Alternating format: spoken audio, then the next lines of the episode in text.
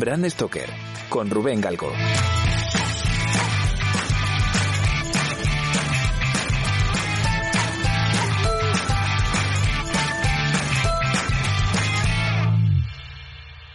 Muy buenas amigas y amigos de Brand Stoker, ¿qué tal? Bienvenidos un programa más a, bueno, a este podcast de, branding, de identidad corporativa, de, historia de marcas. Y en esta ocasión, pues, va a ser uno de estos episodios en los que hablamos con un invitado. El invitado de hoy, para mí, es, eh, en lo personal, pues, implica, yo creo que, voy a decirlo, ¿por qué no? Es uno de los, de las entrevistas más, más emotivas, eh, porque lo que representa Javier Velilla de ahora en adelante eh, va a ser algo que para mí ha sido muy importante, que es Brandemia, ¿no? Entonces, eh, bueno, pues eh, él seguramente en estos días habéis visto, o, sobre todo antes del verano, ¿no? Habéis visto en Twitter, ¿no? Un, un tweet que nos dejó a todos un poco alucinados, ¿no? Que, que Brandemia se ponía a la venta y afortunadamente al nada, a los pocos días recibí una llamada de Javier Velilla que me confirmaba que, que Comuniza, su, la consultora donde, donde, donde trabaja, su consultora, pues se, se, encargaba de ahora en adelante de, de, este, de este proyecto que para mí forma parte de, de, mi vida y me ha robado un montón de horas y, y, me ha dado muchísimas alegrías, sobre todo me ha dado muchas alegrías.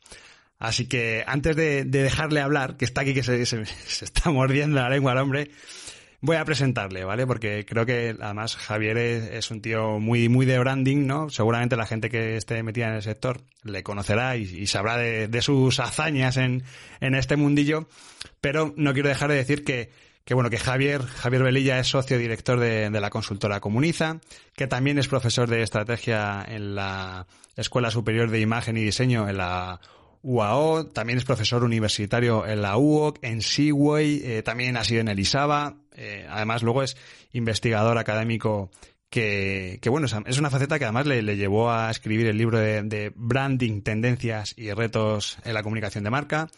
Ha estado metido en la junta de ADIE, eh, es además habitual verle impartir clases, conferencias, bueno, es un tío que lleva el branding metido en vena Así que para mí es un, un orgullo el, el, tenerlo en el podcast y, y, a ver qué nos, qué nos cuenta. Javier Velilla, bienvenido a tu casa, bienvenido a Brand Stoker. Wow, Rubén, después de esta presentación eh, solo va a ir a peor la entrevista. Muchísimas gracias. Muchísimas gracias por, por el cariño y, y, por la complicidad y, y un honor también coger el legado un poco del esfuerzo que habéis hecho gente como tú en Brandemia durante tantos años y ahora con la responsabilidad y un poquito el vértigo de, de estar a la altura de, de, ese esfuerzo. Pero bueno, compartimos contigo y ya las conversaciones que hemos ido teniendo esa pasión tan grande por el branding y, y creo que, que, esa voluntad de, de, de, aprender, de sacar lo mejor que tenemos y de compartirlo con, con nuestro entorno pues, pues va a funcionar y, y, y, ahí estaremos. De verdad que contento, contento de estar aquí y contento de, de estar con, con, tus oyentes y, y, muchas gracias por la confianza. Pues yo estoy convencido que, que, va a ser un pepino, va a ser maravilloso porque, porque además, además me hace mucha ilusión que, que haya gente solvente detrás de, de Brandemia a partir de ahora y que, bueno, yo creo que el proyecto también se lo merecía, ¿no? Que no se merecía ese final así un poco, uff, de, venga, desaparece Brandemia, ¿no? Y, y, jolín, a mí me ha hecho, de verdad que me hace, me hace mucha ilusión que, que, que Comuniza esté detrás de, este proyecto y sobre todo que, estéis, tanto Olga Llopis, tu socia, como tú, que estéis ahí un poco al, al frente de, de esto liderando porque, porque yo creo que además viendo un poco el feedback de la gente, ¿no? En redes sociales y demás, yo creo que, que todo el mundo estaba deseando de que pasase algo así, ¿no? Que, que no, no podía acabar tan mal el asunto. Claro. Joder, eh, nosotros eh, ese, ese, cariño lo hemos ido notando. Al final, tanto tú como yo mm, y, y, mi socio Olga, ¿no? Vivimos en una generación muy, muy parecida en la que hemos crecido profesionalmente mucho con aquella efervescencia de los blogs, ¿no? Y cómo durante durante años hemos tenido nuestros RSS con nuestras buenas fuentes, leyendo contenidos, accediendo a información. Antes los maestros que hemos tenido en, en, en, fases anteriores, ¿no? Pues tenían más difícil porque era con libros o con viajes. Nosotros lo teníamos como muy accesible a través de los blogs. Y los blogs lo que sucedió es que se fueron haciendo cada vez más serios, más complejos y más grandes y es difícil ¿no? Eh, gestionar un, transatlántico como, como Brandemia que ha pasado sus buenos momentos, ha pasado sus momentos no tan buenos y, que llevaba unos meses como un poco parado. Entonces, eh, para nosotros ha sido como una sorpresa. Siempre hemos estado desde, desde la fundación de la agencia en 2010 como muy enfocados también a compartir contenido, quizá por mi pasado como periodista o, por esa vocación ¿no? de, que el sector sea lo, más fuerte posible, pero llevamos mucho tiempo compartiendo contenido, tenemos mm. varios artículos, informes con cientos de miles de descargas y, nos ha funcionado bien. Y, ahora, pues, Brandemia es un, salto cualitativo, ¿no? De una de las marcas más reconocidas en, en, habla hispana en el ámbito del branding y ahí va, va a ser potente e interesante ver todo lo que somos capaces de hacer y cómo la comunidad pues lo va, lo va absorbiendo, pero son estas cosas que son un poco sorpresas porque te sucede a ti, me sucede a mí, ¿no? Eh, al final los responsables anteriores pues estaban ya eh, cansados de, del ciclo muy largo que habían hecho, eh, subieron este tuit de, de que querían vender la plataforma y tuvimos la suerte de generar una complicidad grande, pues desde el punto de vista de proyecto editorial, también desde el punto de vista económico, evidentemente, pero generar una complicidad grande con, con Modesto y nos entendimos muy rápido. Eh, y, entonces ha sido todo como, como a velocidad luz en, en, en, lo que yo llamo la prórroga de este, de este cuatrimestre infernal, porque ha sido un cuatrimestre de locura para todos eh, pues tú desde tu casa, yo desde mi casa y entiendo que muchos de los oyentes desde su casa escuchando este podcast, en esa situación eh, de cansancio y de alta intensidad, pues nos ha caído el, globo este de Brandemia que habrá que gestionar pues lo mejor que podamos. Eh, con un ojo puesto en la plataforma y con otro ojo puesto en el verano, y no te engaño. En el verano, y en descansar. Nada, pero, pero, pero muy, muy, muy contentos y, orgullosos y al mismo tiempo muy responsables porque, porque Brandemia ha sido la escuela de muchos de los que nos dedicamos al branding eh, desde hace muchos años y habrá que trabajar duro para estar a la altura de eso. Tengo que decir que, bueno, que, por supuesto que Javier ha trabajado en, cientos de proyectos de branding, de comunicación, eh, yo qué sé, para empresas, instituciones de todo tipo, o sea, tienes, tienes un portfolio exquisito, ¿no? Y luego también hay una cosa que, que he descubierto hace poco y, me sorprendía.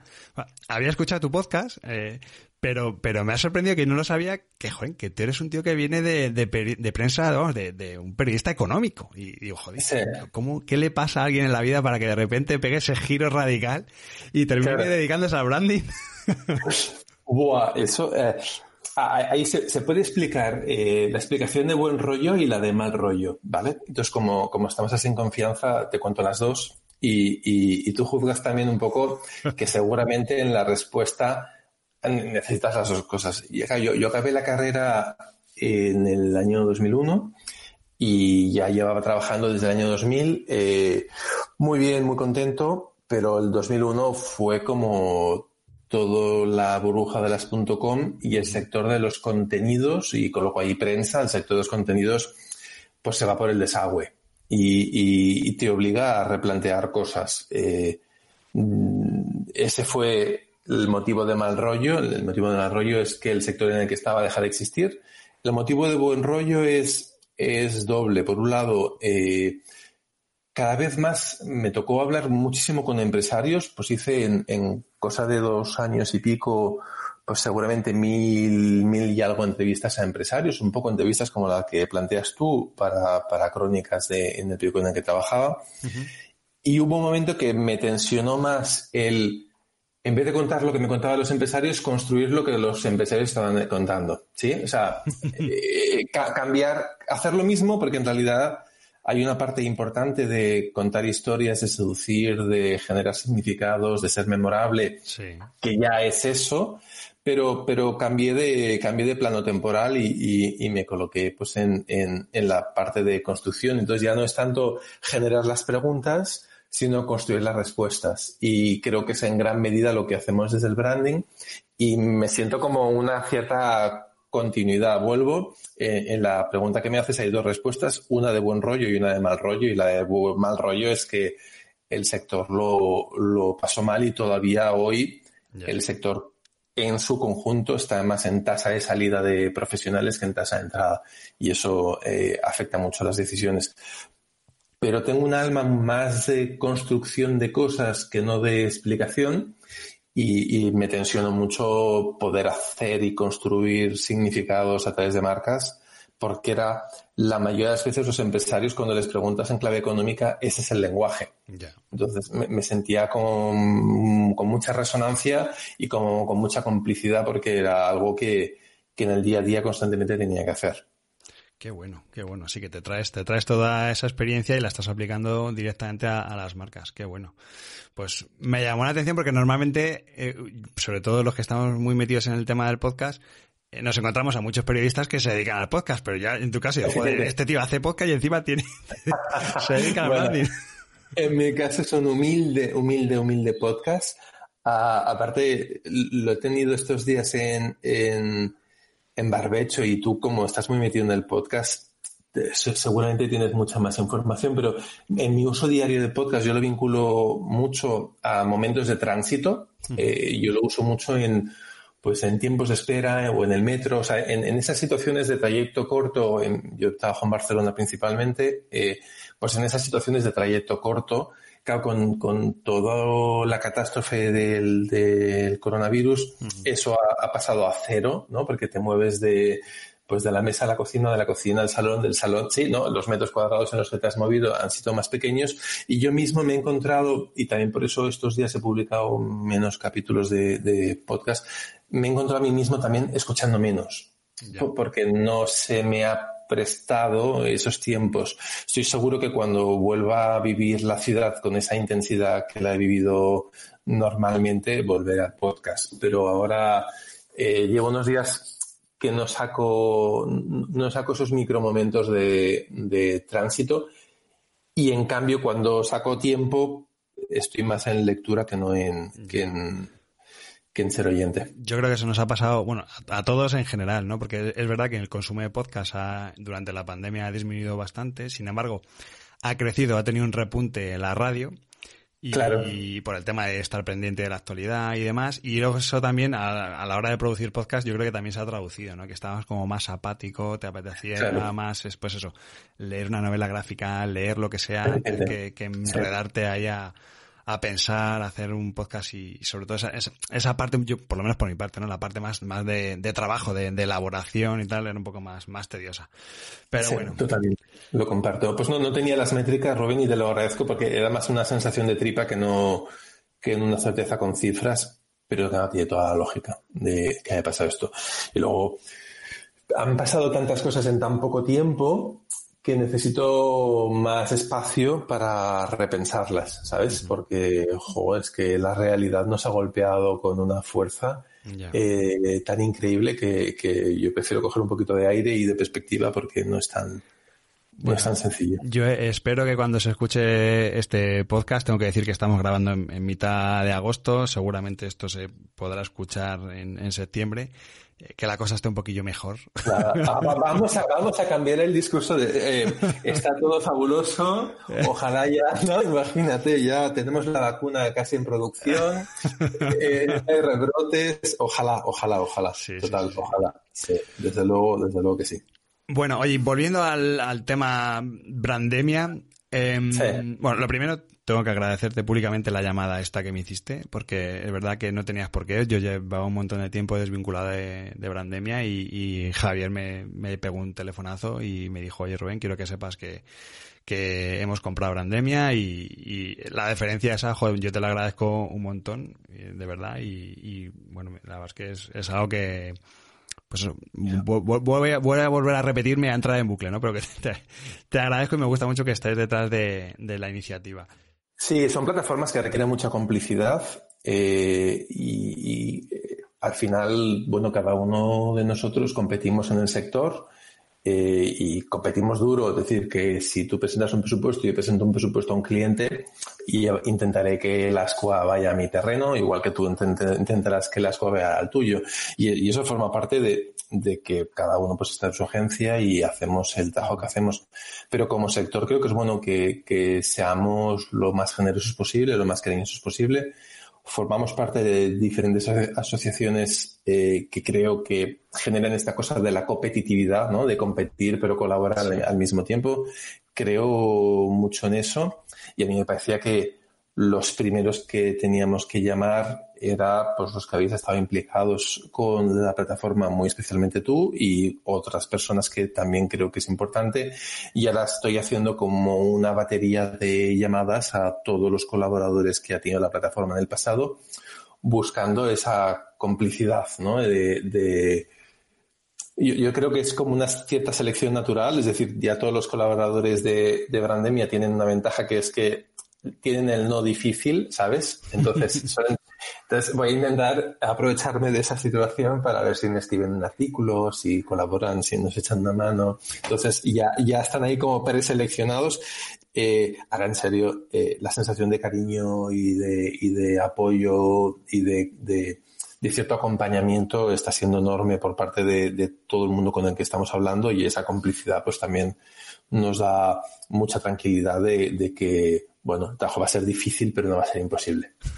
no, ya verás, ya verás cómo va a ser además muy, muy gratificante, ya verás. Sí, Pero, eh, ¿por qué es importante? ¿Por qué Comuniza eh, ha puesto los ojos en Brandemia y, se ha lanzado a, comprarla? Súper. Eh, lo primero es porque estaba en venta. Es decir, que no, parece muy obvio, pero... No, eso, Javier, repetimos la entrevista. Pero la, primera es porque, eh, es porque estaba en venta, es decir, eh, no formaba parte de nuestra hoja de ruta. No, no, no, no, y, y, también eso sirve para explicar o que necesitaremos unas semanas para absorber eh, lo que hemos hecho, para contar, preparar contenidos, para, para acabar de montar lo que queremos que pase con, con la plataforma. O sea, no estaba en la hoja de ruta, no estaba planificado y significa que, que, la compramos primero porque, porque estaba en venta. Nosotros llevamos trabajando intensamente en Latinoamérica dos años. Eh, y también en España mucho.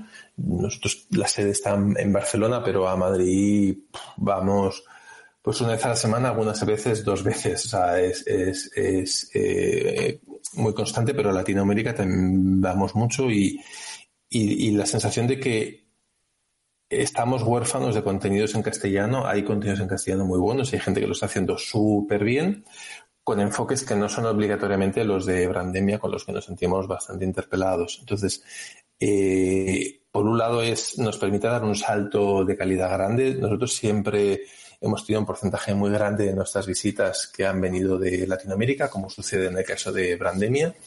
Y siempre desde el inicio de la empresa hemos compartido contenidos. Pues el primer gran informe sobre arquitectura de marca que se hizo en España lo hicimos nosotros. Analizamos eh, pues las 50 principales empresas españolas para ver qué tipo de modelo de arquitectura marca tenían y es un contenido que colocamos en abierto. Es decir, que, que sí es verdad que te pido que me dejes tu correo electrónico, pero ya, solamente para saber quién eres.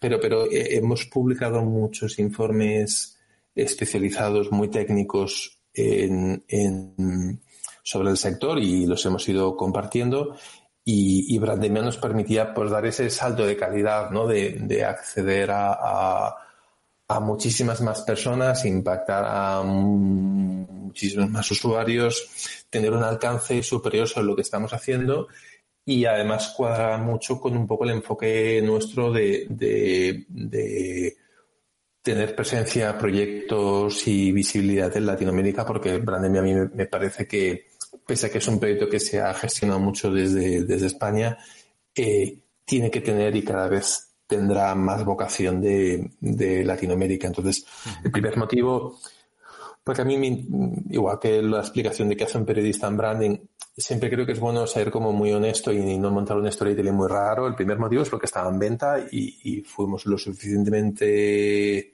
persuasivos con, con Modesto para seducir que nuestra oferta era una buena oferta una buena oferta en lo económico, pero sobre todo en lo editorial. y, tenemos pues el músculo suficiente para, para absorberlo. Y también es verdad que le hemos dedicado muy poco, o sea, como ha sido todo muy rápido, lo hemos repensado poco. Es decir, si yo sé en el lío que me he metido, pues igual no nos hubiésemos metido en este lío, ¿sabes? Eh, eh, la, irresponsabilidad de la, de la velocidad. Entonces, creemos mucho en, que el sector suba el nivel técnico, que suba el nivel analítico, que, que compartamos cosas porque al final hay más mercado que, competidores todavía, queda mucho por hacer y contigo alguna vez que lo hemos hablado en los podcasts sucede lo mismo, o sea, un podcast y otro podcast hoy no compiten todavía porque hay tanta gente que no sabe ni lo que es un podcast que todavía tiene mucho sentido que seamos generosos. Es verdad que el branding está más maduro que los podcasts, pero todavía hay mucho espacio ahí para, para hacer cosas y nos parecía que, que había que respetar lo máximo posible el sentido de la comunidad. Entonces, eh, más que que comuniza mm, compra Brandemia, que sí, porque no hay más remedio, lo que buscamos es tener una cierta estabilidad de que hay una solvencia económica para mantener la plataforma y un equipo suficientemente amplio y experto para redactar los contenidos que se pueda hacer cargo de eso dentro de lo que sería su trabajo. Porque yo creo que el, el mundo de la blogosfera que conocimos de cierto voluntarismo, eh, que el voluntarismo es súper chulo, un año, dos años, tres años, pero cuando miras Brandemia, que son no sé, no sé cuántos años, ¿sabes? Eh, pues ya, ya joder, pues esa, esa, esa apuesta eh, generosa y amable y altruista, pues te pesa el doble, ¿sabes? Entonces, eh, va un poco en, esta, en esta línea. Sabemos que ha habido otras ofertas muy buenas y otros estudios muy buenos y con algunos, de hecho, nos juntaremos en septiembre para, para comentar un poco la jugada y, y, que nos cuenten además también un poco pues qué hubiesen hecho y qué podemos hacer nosotros para, para ir en esa dirección. Qué bueno, o sea que vais a recoger un poco, ¿no? El, mola porque eh, al final lo que estás planteando es el, el liderarlo de, no de, por lo menos por lo que dices, ¿no? No desde el punto de vista de la empresa, sino desde el punto de vista de la comunidad, ¿no? Y eso, claro. eh, a mí además, lo mencionabas antes, ¿no? El tema de la comunidad. Eh, eh Brandemia tiene miles de decenas de, de visitas diarias, eh, tiene más de 40.000 seguidores en Twitter, en fin, o sea, al final eh, hay arrastra un montón de gente, ¿no? total, y, total. Y no sé, es porque claro, ya habéis hecho varios anuncios, habéis puesto ya algún artículo. ¿Qué feedback estáis teniendo de, la comunidad? Claro. O sea, eh, eh, el, primer feedback es que la gente la echaba de menos. O sea, la gente se ha sentido, y la palabra es muy bestia, pero se ha sentido un poco huérfana, ¿sabes? De, un poco sola. Y, creo que, y además en, la inmensidad del territorio de habla hispana, ¿no? Que, tiene una inmensidad eh, enorme. Entonces, la primera cuestión es, hay mucha gente que nos ha escrito diciendo, por fin. Algunos también nos han escrito boludos porque se fueron, pero lo obviamos, ¿vale? Eh, pero, pero, pero, pero sí, sí, esa sensación, uno, de, por fin, eh, mucha gente también nos ha escrito diciendo, por favor, no cambiéis nada. Es decir, que mucha gente estaba razonablemente satisfecha del proyecto editorial que ha habido en Brandemia en los últimos años, lo cual pues, pues nosotros también compartimos. Ha, habido mucho esfuerzo. Yo realmente no, sé cómo se ha llegado hasta dónde se ha llegado. Eh, el feedback muy exigente, es decir, eh, me reía mucho. Había un comentario en la plataforma de eh, genial que vuelvan, aquí estaremos con el hacha para marcar sus errores. Y pensé, esta es la actitud, ¿sabes? Esa es la actitud, porque errores vamos a tener y muchos seguro hasta que le cojamos la cintura. Eh, nosotros hicimos una migración rápida, por ejemplo, de hosting, eh, por, por, un tema de agilizar todos los trámites, y el hosting se ha ido demostrando que era insuficiente. En el primer comunicado que hicimos, eh, rozamos el que se tumbase todo el servidor, pero lo, rozamos. Eh, y yo dije, bueno, será, hostias, el primer comunicado. Seguramente cuando vayamos publicando día a día normal, pues no, no sé, ya lo absorberá porque no, no tendremos esa punta, ¿no? Y me imaginaba una, cosa más tipo, tipo un hype de que el, como has vuelto después de tanto tiempo, habíamos publicado un artículo y duró, el servidor duró activo 45 minutos. Entonces dije, vale, tenemos un problema, tenemos un problema y vamos a llamar a los que saben. Entonces, nada, pues hemos hecho, hemos cambiado el servidor, hemos puesto uno más potente. Entonces, bueno, pues ahí hay cosas que habrá que ir haciendo. La idea es que se mantenga todo igual. Cada pequeñísimo cambio que hemos hecho, eh, la comunidad nos ha dicho, oye, pues me acuerdo que se hacía no sé qué, eh, y vuelvo, eh, hemos publicado dos contenidos y ya hemos tenido eh, estas ideas. Entonces, nosotros vamos a intentar hacer pocos cambios, así que anticipamos en, en, la, como un poco con la carta fundacional, tres cambios.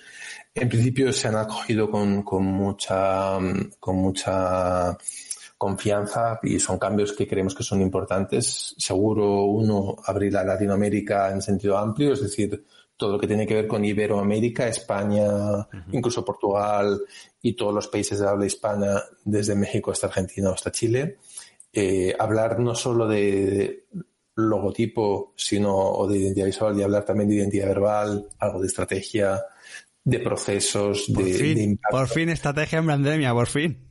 Bueno, eh, pasa que, que, sí, claro, es que la estrategia, al final el branding es un proyecto coral, cada vez impactan más profesionales y más disciplinas y no podemos amputarle un miembro a, a, a, los proyectos, entonces vamos a intentar que eso suceda.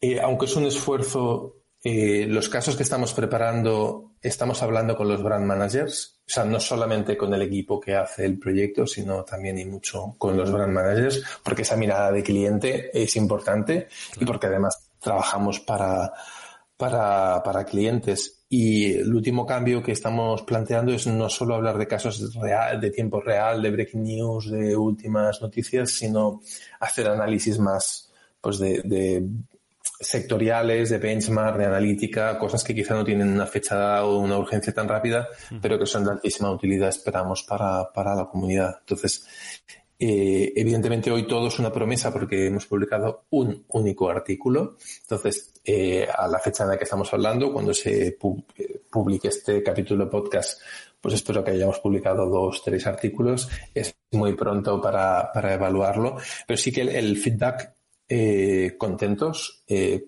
porque siempre tiene un riesgo, ¿no? De, de, que al final, pues, tú lo decías, ¿no? Es, es como un hijo eh, y ahora de golpe pues tiene nuevos papás y no es un momento fácil para nadie, ¿no? No lo es, no lo es para los que habéis estado en la plataforma llevándola durante tanto tiempo, no lo es para Brandemia, no lo es para la comunidad que está asociada a Brandemia, tampoco es fácil para, para nosotros, para la comunidad, eh, por un lado es, oye, lo voy a llevar yo a partir de ahora, o sea, yo soy el nuevo papá y, y tengo que ejercer como tal, eh, pero, pero me siento pues altamente inspeccionado, fiscalizado y analizado y forma parte, forma parte del, del trato y, y, ahí estamos cómodos, sobre todo porque hay mucho de lo que queremos hacer que va en la, en la línea de, de lo que hay. Entonces, eh, haremos cambios en, sobre todo fortaleciendo lo que te estoy contando, estos tres enfoques que queremos matizar. Y ahí pues iremos apretando en la medida de nuestras capacidades, porque ahora mismo lo importante es volver a publicar contenidos. Claro. Porque desde noviembre eh, pues estaba la plataforma como muy, muy quieta. Paradilla.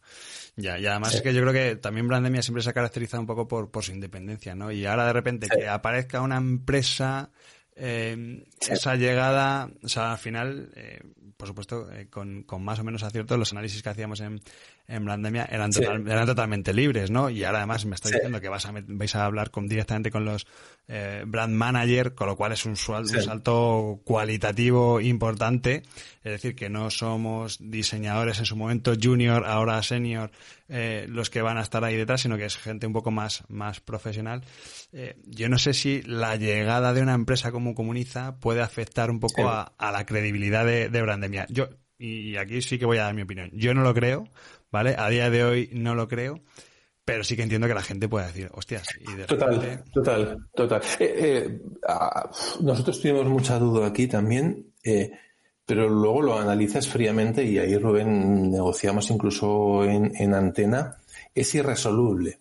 Eh, irresoluble en el sentido de solo con pensamiento mágico puedo pensar que alguien que no sea una empresa compre Brandemia. Porque no solo es comprarla, es mantenerla en el tiempo. Claro. Entonces necesitas, necesitas un músculo financiero muy pequeño, porque al final, eh, pero sobre todo un músculo operativo, capacidad de generar contenido, de hacer llamadas, de generar complicidad, que eso es muy difícil que pueda estar fuera de una estructura.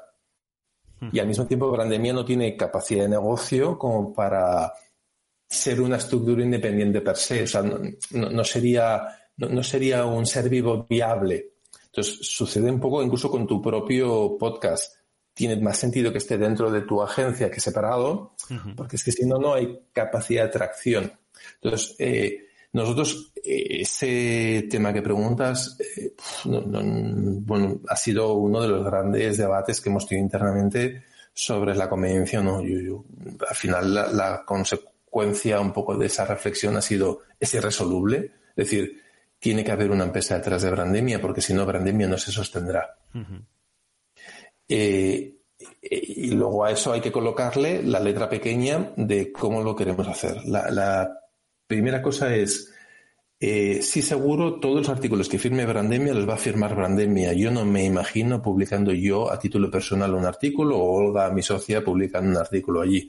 Mm. Eh, me coge hasta vergüenza ajena. Entonces los artículos los firmará Brandemia y eso ya es un primer paso de profilaxis. La segunda cosa es vamos a intentar recuperar a todos los colaboradores antiguos de Brandemia y vamos a añadir más para que haya la máxima representatividad del sector. Entonces, la gracia que tienen los colaboradores que hay ahora es que ya son bastante representativos de lo que sucede en el sector del running en España y hay algún caso latinoamericano y lo que hay que hacer es abrir el caso latinoamericano lo más que podamos. Y en tercer lugar, seguro, es decir, a mí lo que me apetece en Brandemia es contar los casos chulos de branding que creo que merecen ser contados al margen de quien los haga.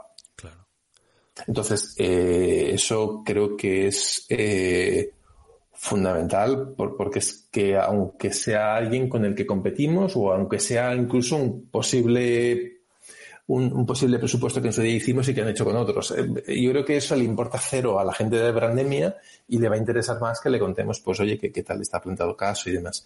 Respecto a la independencia, yo creo también que el sector del branding, desde que nació Brandemia, ha evolucionado mucho.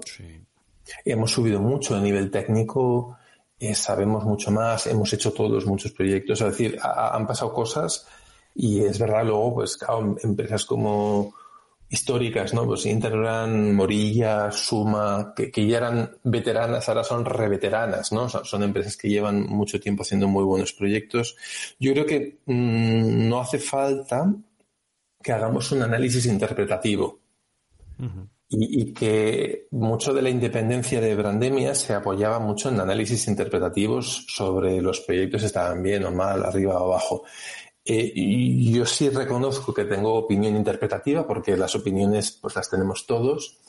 Otra cosa es que mi opinión sea publicable. Yo creo que es poco, mi opinión, ¿eh? o sea, poco publicable es una opinión particular y intentaré no instrumentalizar la plataforma con mi opinión. Y lo que sí que haremos es un análisis técnico, que creo que es crucial. Análisis técnico es pues, a qué objetivo responde, cómo está evolucionando la categoría en la que compite esa marca, por qué se ha hecho el rediseño en esos términos, qué métricas se han conseguido, qué solución visual distintiva respecto a otras marcas están planteando esa respuesta. Es decir, cuestiones que son forman parte del core de lo que sería el branding, pero sin una mirada tan interpretativa porque, porque tú haces proyectos, yo hago proyectos y desde fuera todo es muy fácil, pero a veces un proyecto pues, requiere muchas complicidades de muchos interlocutores y no es sencillo hacerlo y, mm, juzgar el resultado final sin conocer el proceso pues es difícil. Entonces, eh, Vamos a plantear mucho análisis de lo que hacemos, pero con esa mirada más, más analítica y no, tanto interpretativa, sin que eso signifique que no somos independientes porque no es, no es la idea. Y vuelvo, eh, sobre todo al punto inicial, era, es, para mí, rotundamente irresoluble. Es decir, no, no, tiene, no, no, tiene, no tiene arreglo, igual que los medios de comunicación dependen de empresas que a su vez dependen de bancos y forma parte del mundo en el que estamos y no, no tiene mucha arreglo, ¿sabes? Ya. Hombre, yo creo que la, la, palabra clave la has dicho antes, que es la profilaxis, ¿no? Es decir, que al final, sí. eh, hasta ahora yo creo que una de las características del portal era que, eh, que tenía muchos artículos que tenían una carga de opinión personal bastante claro. importante. Yo creo que también eso ha, generado bastante de desafección, ¿no? Entonces, yo no sé eh, cuál va a ser un poco esa línea editorial, ese tono, claro. digamos, que va a tener claro. la, la, nueva brandemia, porque al final, eh, a nivel, yo creo que ha quedado bastante claro todo lo que es, lo que supone la implicación de, de tener una marca, una supermarca como Comuniza detrás. Eh, pero en el tono, en ese día a día, claro. al final, que lo vamos a, eso es lo que, lo que vamos a, a ver en el día a día, en estos dos sí. artículos diarios que, que publiquéis, es donde lo vamos a, a, percibir, ¿no? Ahí va a haber diferenciación, va, va a ser claro. esa, esa, editorial. Vale, eh, aquí lo fastidiado es que estamos hablando en agosto, esto se publicará en septiembre y todo lo que diga todavía ahora es como una carta a los reyes, ¿no? Es, forma más parte de una hoja de ruta eh, prevista que no de certezas. Yo ahí me, normalmente me siento un pelo incómodo porque prefiero hablar con hechos que con, que con palabras, ¿no? Y me parece que, que es más interesante las cosas ciertas que las declaraciones de intenciones que son muy baratas. Eh, como solo puedo hacer una declaración de intenciones, al menos sí que contar lo que estamos haciendo y que creo que va a ser el camino y que creo que es el único camino viable. Nosotros creemos que Brandemia necesita dos, dos velocidades temporales, una velocidad en el corto y una velocidad en el largo. La velocidad en el corto es contar casos que sean de breaking news, y que sean cosas que, pues, tipos, eh, no sé, Iberia cambia el logo, pues hay que contarlo rápido. Eh, SEAT cambia el logo, hay que contarlo rápido. O Postobón en Colombia cambia el logo, hay que contarlo rápido. Es decir, proyectos en ámbito de marcas que hablan naturalmente el castellano, hay que contar rápido esos casos. Uh -huh. Eso creemos que en el mundo en el que estamos es difícil que se lo podamos pedir a un colaborador, porque tenemos todos muchísimo trabajo. Y yo tendré que proteger horas de mi equipo, para que puedan escribir esos casos en el corto plazo, claro. porque son historias en el corto. Entonces, eso es un trozo de la película, pero si te fijas al inicio decía, oye, no quiero solo contar casos, quiero hacer más análisis sectoriales, más benchmark, más, más herramientas, más, otro tipo de contenidos. Uh -huh. Entonces, ahí es máxima complicidad con los colaboradores para que escriban con su nombre lo que quieran. Qué bueno. Entonces, eh, y, me va a interesar, ahora pues hay un pool de más de 20 colaboradores, la idea es repescarlos a todos y la idea, claro, es, claro, yo tengo 20 para, tengo 19 o no sé cuántos para España, ah, tengo solo uno en México. Necesito otros tantos en el, en el conjunto de Latinoamérica. Porque si no va a ser muy difícil y ahora estos días pues estoy hablando con gente de Argentina, con gente de Perú, con gente de Colombia que pueda hacer eso que hacíais vosotros en su día, que lo pueda hacer en, en cada uno de sus países. Bueno. Y ahí lo que vamos a fortalecer mucho es, claro, tendremos esas firmas por dos motivos. La primera es porque están en el terreno, es decir, tienen una información muchísimo más cualificada que la que tenemos nosotros. Y dos, porque tienen una voz que es chulo que amplifiquemos a través de, de Brandemia. Entonces, esa voz nunca se va a perder porque es la voz de los colaboradores. Pero nos parece importante que esa voz sea la de la comunidad, no obligatoriamente la mía, la de Olga o la del equipo que va a estar redactando esto.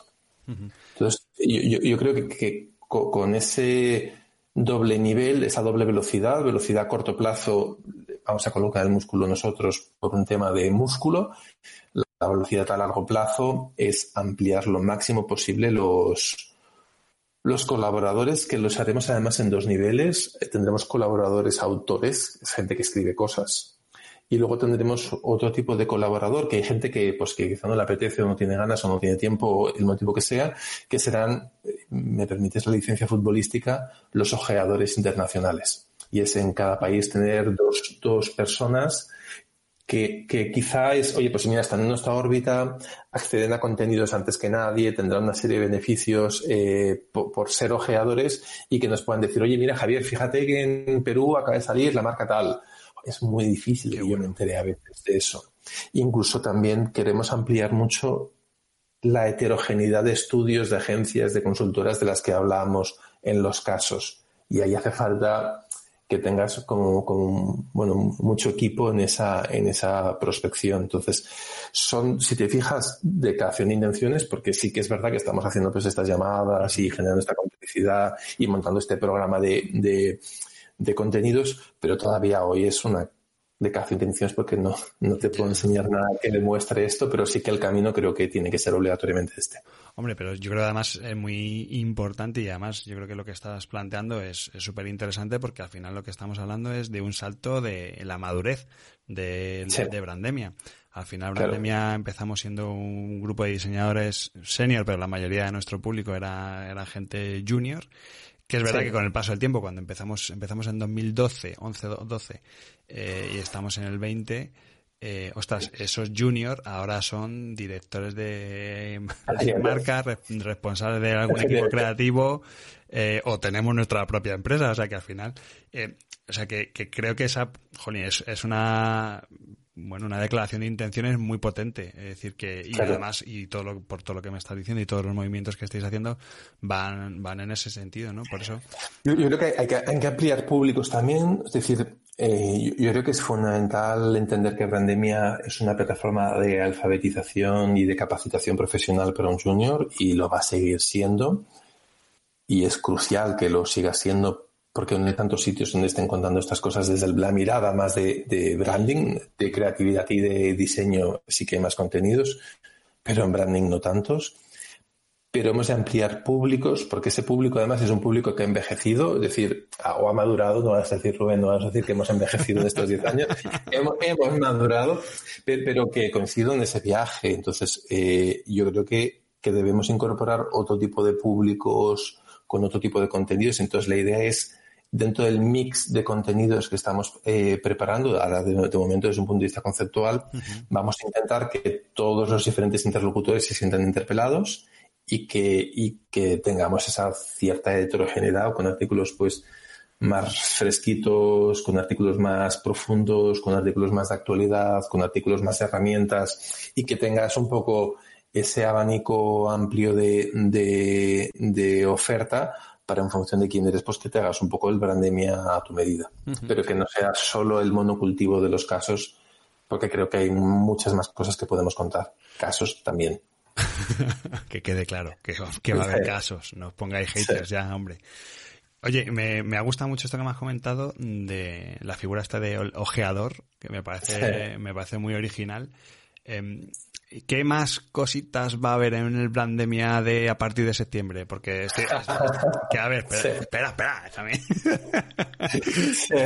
Porque yo pienso en los premios, en, los encuentros, eh, en fin, eso que era que siempre como ha estado ahí y ya llevamos unos unos años que no se hacían, eso va a volver, tenéis en mente retomarlo. Eh, o sea, hubo un artículo de Modesto, yo ahora no recuerdo el año, tú Rubén seguro que sí, creo que es 2012, donde se hacía como una declaración de intenciones que se hablaba de la formación, de los premios, de los encuentros. Eh, nos, sentimos vinculados a ese artículo. Qué bueno. Nos, sentimos vinculados a ese artículo. Eh, poco más aparte de que me siento vinculado, que Olga se siente vinculada y que, y que trabajaremos duro para estar ahí, poco más te puedo decir porque al mismo tiempo también me siento tremendamente responsable de que no lo podemos volver a prometer y no hacer. No me puedes decir eso, Javier. Si la, la, hacíamos entre dos y sois ahí un montón ahora en Comuniza. Está claro. Entonces, eh, eh, eh, sí, sí, seguro. Creo que es importante que haya premios. De hecho, es de los primeros comentarios que tuvimos. Fue un chico que nos dijo, hostia, recuperar los premios. No, no puedo garantizar que sean los mismos términos que eran, pero sí va a haber premios, sí va a haber formación, sí va a haber encuentros y sí vamos a hacer de la plataforma cosas que trascienden la mirada editorial de magazine y que, mm, trascienden lo que sería un blog o una publicación de contenidos. Eh, sí nos sentimos eh, vinculados al contenido que se subió en 2012, porque creo que es la hoja de ruta lógica de una comunidad de la potencia de, Brandemia.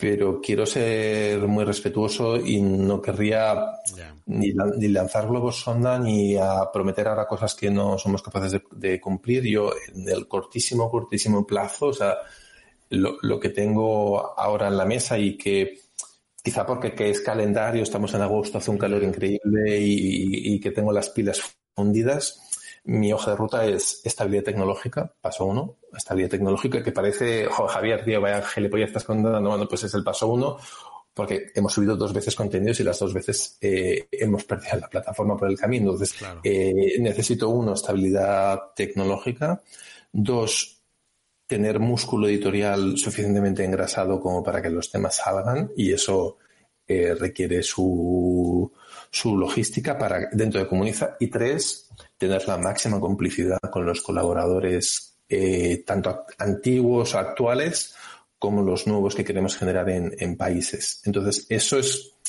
como el paso uno. Eh, parece súper chulo, pero Latinoamérica tiene muchos países y solamente conseguir dos ojeadores por país es una risa de agenda, ¿sabes? Porque estás 15 días que casi casi solo haces eso. Madre mía. Entonces, eh, prefiero no, ¿sabes? No, no sobreprometer. Eh, estas tres cosas sí están, en, sí están en la mesa y sí estamos trabajando y sí estamos dedicando muchísimos recursos. A los premios es más un deseo, sí, la idea es recuperar los premios, creo que es fundamental. Cuando miras los proyectos y estudios que ganaron en su día, joder, eh, tiene mucho, mucho peso. Creo que es fundamental los encuentros y creo que es fundamental desarrollar una serie de eh, iniciativas alrededor de más allá de los contenidos que haremos.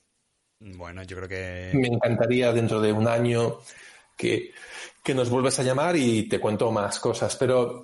Hombre, por, supuesto. No, sí, no, querría, no querría ahora quedar pretencioso. No. haremos no sé qué, haremos no sé cuántos, porque, porque bueno, pero lo tenéis en el punto de mira, que no es una cosa que me digas que, oye, pues hemos visto esto y no nos ha parecido muy bien, o, ¿sabes? O sea, que, yo creo que la gente que está escuchando esto se quedará con, también entenderá, oye, pues que estéis empezando y que de repente em, abrir muchos melones de golpe, pues, pues a lo mejor es un poco contraproducente, ¿no? Pero yo...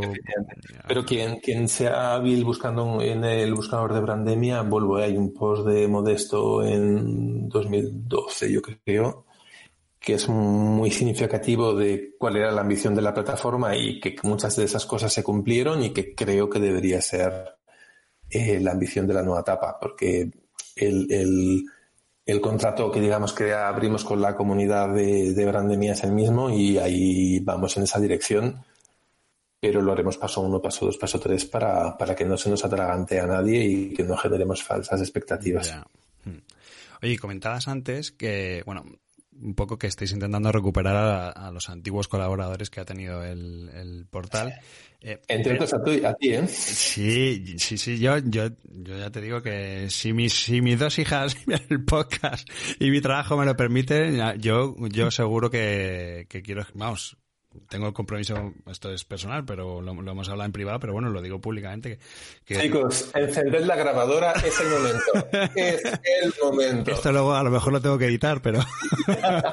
no, no, mi idea, mi idea es, mi idea es, poder colaborar de vez en cuando y no, no un compromiso, mm, como era antes, pero, pero sí que, pues esos artículos en profundidad que, que además que son con los que me los paso muy bien escribiendo, eh, pues poder hacer alguno con, con Brandemia, vamos, y para mí sería vamos, como, no sé cómo decirte, es como cuando viene tu hermano de, vacaciones después, o le ves después de un año sin verle, pues una alegría enorme el, poder volver a, escribir en Brandemia, o sea, para mí. A mí me da mucha alegría que le digas esto y, haré todo lo que pueda por liarte. Y la idea es, es liar, liar a profesionales de reconocido prestigio para que redacten y que sea lo más heterogéneo posible, lo más plural posible en todos los frentes, ¿eh? Y, y es que hay mucho trabajo, Rubén. Por ejemplo, cuando miras la lista de colaboradores, en un 80 y no sé cuántos por ciento son hombres. Ya. Y en un 80 y no sé cuántos por ciento son españoles. Entonces, eh, jo, es que hay, un trabajazo de ampliar la mirada eh, muy grande, porque vuelvo, es que se hacen buenos proyectos en Perú, buenos proyectos en Colombia, buenos proyectos en Argentina, en Chile. Entonces, creo que mm, va a haber mucho trabajo ahí para, para ampliar la heterogeneidad de, perfiles que colaboran y que hacen que la comunidad pues sea más poderosa ¿no? y que, al mismo tiempo también sea más representativo de, de, la, de la comunidad en la que estamos inmersos. Y por vuestro lado, por el lado de Comuniza, ¿qué perfiles, quién va a estar un poco de, detrás? Eh, ¿O qué, equipo? O sea, no sé si tenéis ya definido, pues va, a haber ocho personas trabajando. Vale, eh, claro. Nosotros en, la agencia trabajamos por, a través, un poco, eh, está muy como muy trillado, pero nos funciona mucho. Trabajamos por squads y son squads líquidos, no, no trabajamos este modelo muy publi para mí de, de Mad Men, de la dupla de eh, copiarte, eh, no, trabajamos así. Entonces, eh, los squads son líquidos en el sentido de que en función de qué tipo de reto tenemos delante, reconstruimos un poco el equipo. Entonces, va a haber tres personas que van a estar muy en el, en el día a día de pues el enfoque editorial de los contenidos y demás. y una de esas tres, por desgracia, voy a ser yo. Eh, que veremos cómo sacamos el tiempo, pero la idea es que va a haber un equipo fijo de continuidad de tres personas y luego en, en pues rozamos las 20 personas y la idea es que todo el mundo va a estar liado. Porque cuando hacemos un, el artículo que hemos publicado estos días, pues hay eh, sobre las marcas institucionales vinculadas a la lucha contra el coronavirus en, creemos, los mejores proyectos de Latinoamérica y España. Son 18 países los que hemos analizado. Pues ha habido gente del equipo que se dedica a identidad verbal, pues que está analizando cómo eran las formulaciones verbales, ¿no? Y esa recurrencia, pues del nosotros, del juntos, del contigo en todos los copies. Eh, también ha habido gente de visual pues, que ha analizado pues, desde la tipografía, las paletas de colores y demás. Y hay gente de estrategia que ha analizado un poco cuál era el enfoque de fondo de cada una de esas campañas. Entonces, en función de, en función de los temas y de la coyuntura, iremos montando squads pequeñas, pequeñas como equipos de guerrilla hasta un máximo de 20. No descarto redimensionar Comuniza ligeramente para tener gente dedicada en plantilla solo a esto. Pero de momento estoy hablando, estoy haciendo alguna entrevista con algún colaborador que nos pueda echar una mano y no lo descarto por un tema de músculo que seamos capaces de plantear. Pero ahora también estamos como, cada vez que escribimos un texto, colocamos como el taxímetro de, bueno, a ver cuánto, cuánto, cuánto nos cuesta, que es, a ti te pasa, ¿no? El primer día que haces un podcast, joder, colocas el, cronómetro y dices, vamos a ver si esto cuesta más bien tres horas o cuesta 25. Pues si cuesta 25, igual tengo que repensar cosas, ¿no? Y, a ver si me compensa o no. Entonces, ahora estamos, eh, bueno, es otro sí es realista, que midiendo un poco esfuerzos, eh, pero es muy probable que tengamos que ampliar equipo en, en la agencia para, para que haya más gente dedicada a esto. Entonces, tres personas, 20 en total dedicadas por squad y luego todos los colaboradores que espero máxima complicidad. Entonces, ahora hay algo más de 20, mi idea es pasar a 50. Eh, eso significa que si publicas una vez al año, tengo cada semana un contenido de colaborador. Ostras, qué bueno. Entonces, eh, no, me parece que sea difícil engañar a la complicidad de los diferentes colaboradores para que escribáis un artículo al año. Si lo ordenamos bien y tú escribes un artículo de profundidad que no está vinculado radicalmente a la actualidad, lo puedo guardar tres, cuatro semanas sin necesidad de publicarlo hoy. Eh, y eso nos va a dar mucho aire. Evidentemente el primer golpe es duro porque hay que levantar toda la estructura, pero, pero luego yo creo que va a ir rodado y si algún colaborador ojalá se anima a escribir más, pues más contentos. Qué bueno, suena suena súper bien. A ver, a, ver, a ver si luego suena y también se lee así de bien. ese, es el, ese, es el, desafío. No, pero, es pero es verdad, ostras, que se nota que lo tenéis ahí todo muy pensado, muy estructurado, todo muy, jolín, que no es, que no es echar los dados a la mesa a ver qué sale. O sea, que, es, una apuesta firme y, solvente, ¿no? Y eso yo creo que yo creo que el que está escuchando esto ahora mismo tiene que estar ahora mismo dando palmas con las orejas de, de lo que se nos avecina con Brandemia porque vuelve y vuelve con fuerza. O sea, yo por lo menos es lo que me estás transmitiendo y lo que, bueno, lo que hemos estado hablando todos estos, estos días de atrás, ¿no? por ejemplo, y, esto sí que es primicia, primicia en cuanto a contenido. Eh, no sé si te pasa a ti, pero tú, tienes tus estudios fetiche, tus diseñadores fetiche, gente que sigues y que valoras mucho, pero también es muy saludable y os ir introduciendo savia nueva a esa, a esa ecuación. Entonces, por ejemplo, vamos a hacer un artículo cada X tiempo con una mirada país de, por ejemplo, eh, cinco, cinco estudios de diseño de identidad de España que no conoces. Entonces, eh, creemos que hay... Muy contenido SEO, ¿eh? sí, el, SEO, eh, el SEO me la pena, pero, pero, sí, sí, que con esta cosa de, de joder, de, de, de, con la fuerza de la comunidad de Brandemia, descubrir quizá estudios que lo hacen súper bien, pero que pues, quizás están en un circuito más local o quizá no han tenido que esa suerte de trampolín e ir haciéndolo pues de diferentes países y al final, joder, a mí me, entusiasma conocer estudios nuevos eh, porque, porque aprendes mucho. Nosotros, Olga yo cuando viajamos a otros sitios de clientes y demás, eh, en vacaciones en su día también hacíamos algún día esto, eh, siempre vemos estudios. O sea, si vamos a Valencia, vamos a ir a comer a un sitio chulo, ver lo que haya que ver y demás, pero siempre vamos a ver estudios de, todos los sitios a los que vamos. Entonces, eh, a mí me entusiasma conocer otros maneras de trabajar, otros proyectos, otros equipos y eso pues lo colocaremos. Entonces, ese contenido de la parte esta de rastreador eh, creemos que es importante que, tiene, que tiene que estar en, en, Brandemia y ahí estaremos y que evidentemente tienen que estar los grandes que todo el mundo mira, ¿no? Pues eh, Interbrand, Futurebrand, Suma, Morillas, eh, los grandes anglosajones, pero también, también podemos mirar pequeños descubrimientos de emergentes que, que no son tan obvios y que, y que están ahí haciendo un trabajo excelente. Claro, y es que eso te iba a decir, porque al final es un reconocimiento más allá de los premios, ¿no? Pero es, es un reconocimiento y una democratización del sector, en el sentido de que al final eh, no estamos valorando las grandes cuentas, sino el buen trabajo realizado. Exacto. Entonces yo, yo creo que, exacto, exacto, eso es. Sí, sí. Total, y que cuando hablemos de proyecto hablaremos de grandes proyectos que tienen impacto, porque creo que al final los proyectos hablan ese idioma pero cuando hablemos de un estudio no obligatoriamente vamos a hacer una mirada de proyecto, no hace falta que hayan hecho el último macro proyecto para una empresa, una entidad financiera, sino que igual, pues, oye, llevan una cierta continuidad haciendo proyectos muy significativos en un ámbito y que podamos destacarlos, eh, por, qué no? ¿Por qué no? Me parece que es importante. También seguro vamos a hacer muchas más entrevistas de lo que se hacía, que creo mucho en el formato entrevista y, como cosas que te puedo anticipar así fáciles, que seguro que vamos a hacer porque estamos cocinando el plato.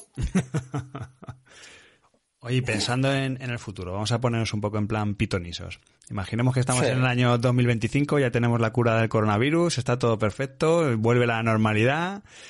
¿Cómo te gustaría que fuera ese brandemia del año 2025? ¿Qué te gustaría haber conquistado? Wow. Wow. Vale, a ver. La respuesta honesta es, eh, oye, eso es un compromiso cierto, es quiero que siga vivo. Y, va a aparecer, hostia, aquel velilla que cuenta, eh, joder, eh, hasta a punto de morirse. Sí, sí, sí, sí, que no es poco. Entonces, entonces la, primera es, y, y, ahí en un horizonte a cinco años, el primer compromiso es que esté viva y hay que aguantar cinco años. Entonces, eh, será la, primera mirada, es, estamos pensando en la supervivencia, la sostenibilidad y el crecimiento de Brandemia a largo plazo. Esa sería como la primera y, que creo que es de justicia, sobre todo por, en la situación. O sea, no ha estado ingresado Brandemia en el hospital, pero ha rozado el asilo, ¿sabes? O sea, no, no, ha estado en una situación fácil. Entonces, eh, tú lo has visto seguro, entonces eh, es un anciano con buena salud, pero pero hay que cuidarlo. Es, eh, es, un buen, es un buen eufemismo en tiempos de coronavirus, además. eso es, eso es. Está muy, acertado, Javier. Muy lo, primero es que, esté vivo y ese es el primer compromiso y es una mirada a largo plazo. El segundo es, eh, yo quiero volver a lo que pasaba hace unos años, que es que cuando encendías el ordenador, lo primero que hacías era ver qué pasaba en Brandemia. Entonces, ese automatismo, ese hábito, ese ritual, eh, que en realidad es la esencia de marca de Brandemia, es decir, eh, yo quiero recuperar eso. Entonces, evidentemente, ahora no puedo pretender tenerlo, el volumen de visitas es elevadísimo, pero la plataforma tuvo más visitas en el pasado y ahora será pelear a muerte para recuperar, para recuperar esa credibilidad y también ese hábito, ese ritual que me parece mágico y que yo mismo a mí me ha pasado y seguro que a ti te ha pasado de, de, de esa afección porque claro, no había contenido pues no entras como no entras, no lo tienes en cuenta y como no lo tienes en cuenta ya estás leyendo otras cosas en otros sitios. Entonces va a hacer falta reenamorar y, y en horizonte 2025 el, el, realista es seguir vivo y el así emocionado es eh, volver a ser significativo en la vida de la comunidad del branding en habla hispana. Bueno, que se vaya preparando Armin Beat, que, que a lo mejor Under Consideration tiene ahí un, tiene alguien que le adelanta. Luego, cuando le vuelva a entrevistar, se lo, se lo voy a decir. Digo, cuida con Brandemia, que a lo mejor, Hostia, que a lo mejor te adelanta por la derecha. ¿Qué va? ¿Qué, no, ¿qué, ¿qué, trabajo más bueno hace? Me parece, me parece un lujo de, un lujo de plataforma. También, y, y ahí es. Yo, yo, creo que muchas veces un caso de una marca que hable en castellano en Brand New es casi un breve.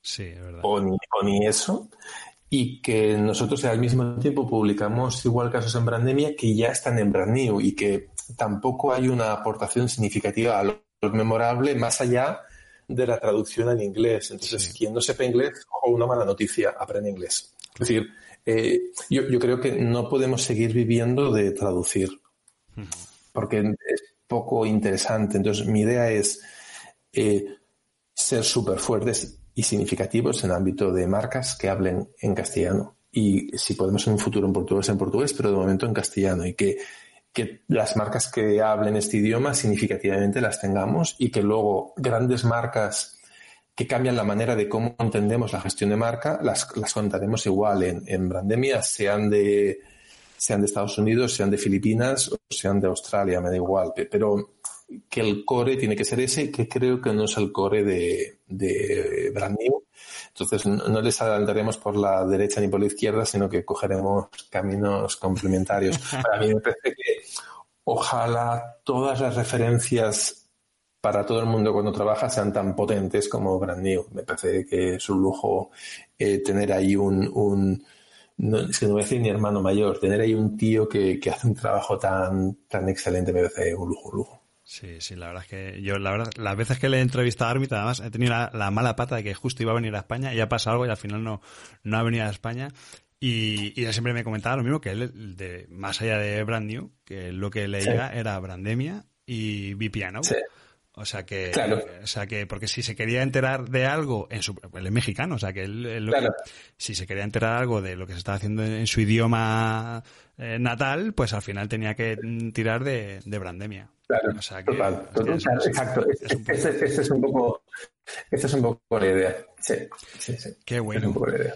Pues Javier, estamos llegando al final ya de, del programa y ya sabes que normalmente siempre le suelo pedir a los entrevistados pues algún tipo de recomendación, algún libro, alguna página web, algo relacionado con, con el branding, el, el diseño, sí. la cultura de marca para, para recomendarnos. No sé si tienes vale. algo interesante. Sí, total. Dos enfoques de, o sea, podría recomendar dos enfoques de libros. Eh, si me permites la licencia, como ahora además estamos en agosto, aunque esto salga en septiembre, es un momento muy de libros. El, el, primer libro me parece un muy buen libro en ámbito, en el ámbito de branding que sirve para cualquier tipo de perfil junior, middle, eh, que esté dedicado al mundo de la identidad.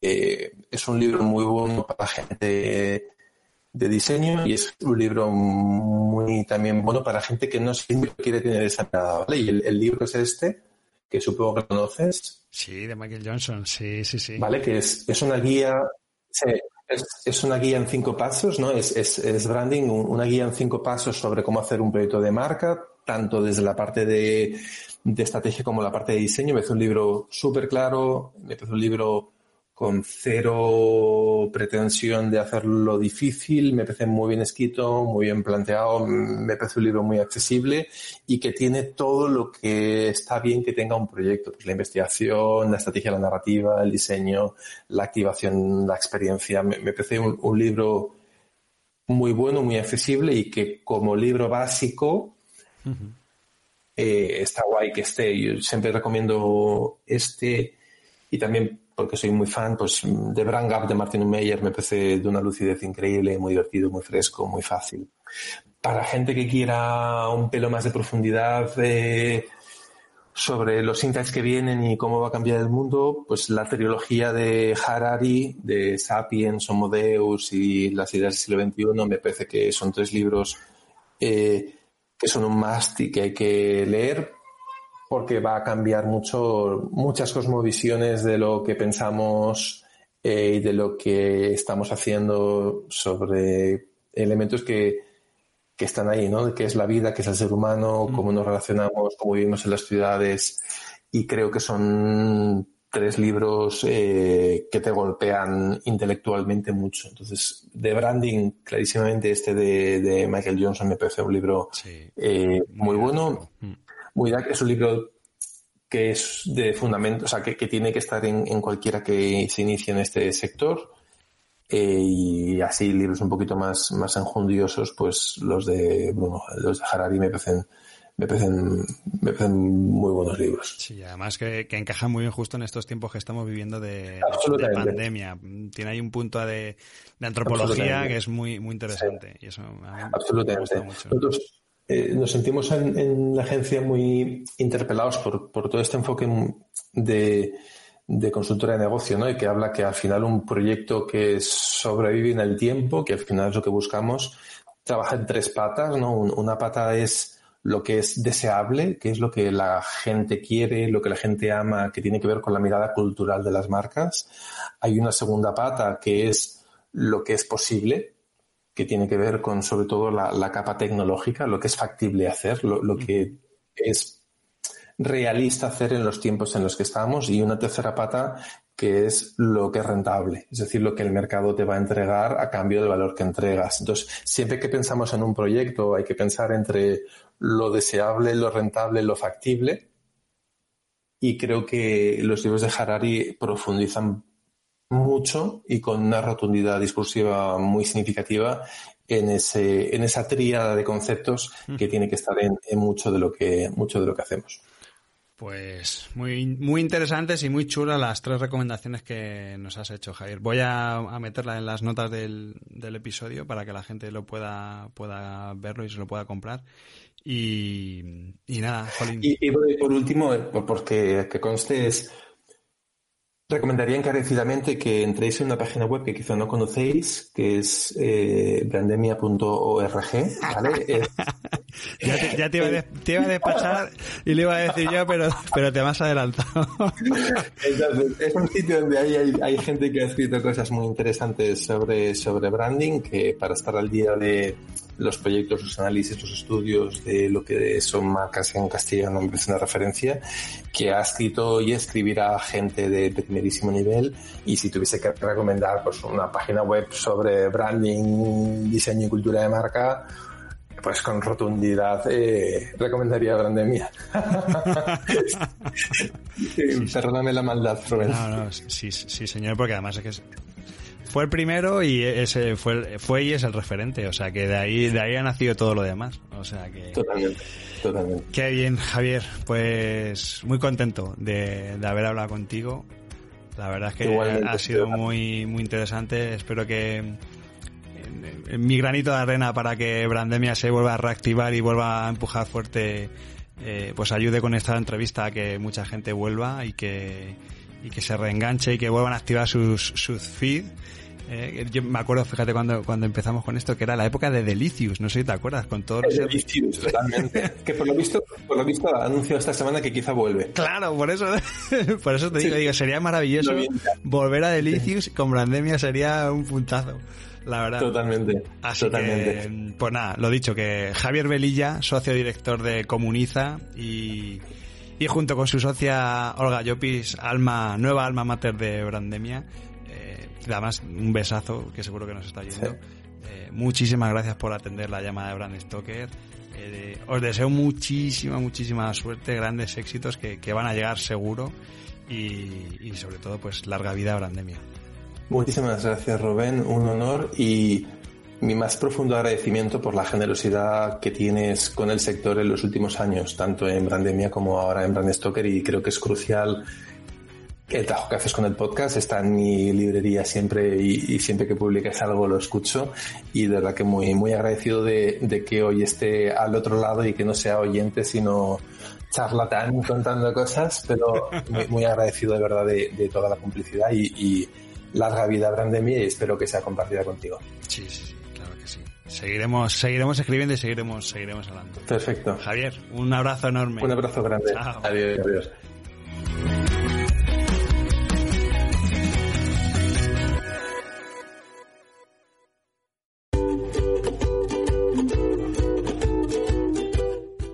Antes de despedirme, quiero recordarte que puedes seguirnos en Twitter, Facebook e Instagram, donde nos encontrarás con el usuario Bran Stoker.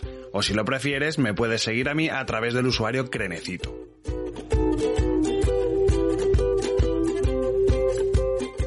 Este podcast es una iniciativa de Bran Stoker, el estudio especializado en creación y gestión de marcas de Rubén Galgo.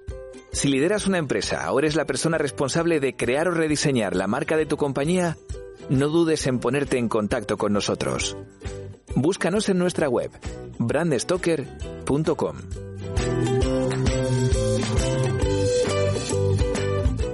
No olvides comentar este programa, darle a me gusta y compartirlo en tus redes sociales. Y si te has quedado con ganas de más, puedes escuchar más episodios de Brand Stoker en iVoox y sobre todo en brandstoker.com. Muchas gracias por estar ahí y recuerda, como dijo Paul Rand, el diseño es simple. Por eso es tan complicado. Hasta el próximo programa. Chao.